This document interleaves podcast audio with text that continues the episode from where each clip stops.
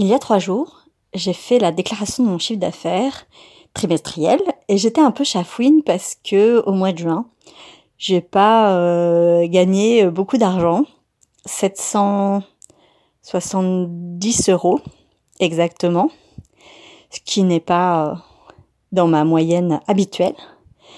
Donc euh, au départ, euh, j'ai commencé un petit peu à, stresser, à me dire qu'il fallait que je fasse ci, que je communique sur ça, et que je propose ci et là et patati et patala. Et puis après, je me suis dit, prends un peu de recul. Déjà, c'est pas c'est pas nul, hein.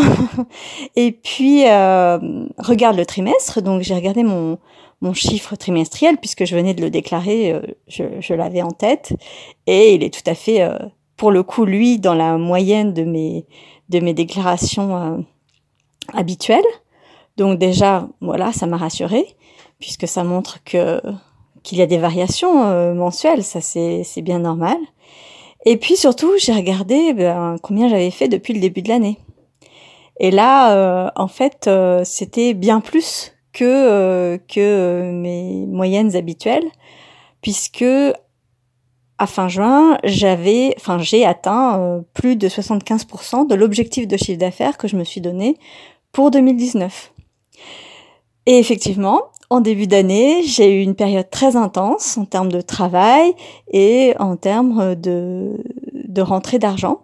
Donc, euh, donc j'ai mis de côté et ce qui m'a permis de lisser en fait les, les mois un petit peu plus calmes.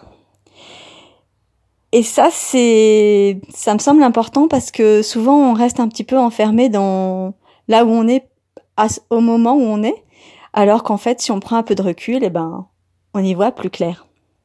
Et d'ailleurs, à la rentrée, j'ai le sentiment que ça va être tout aussi intense, donc c'est très bien que je puisse euh, prendre un petit peu de repos pour l'instant.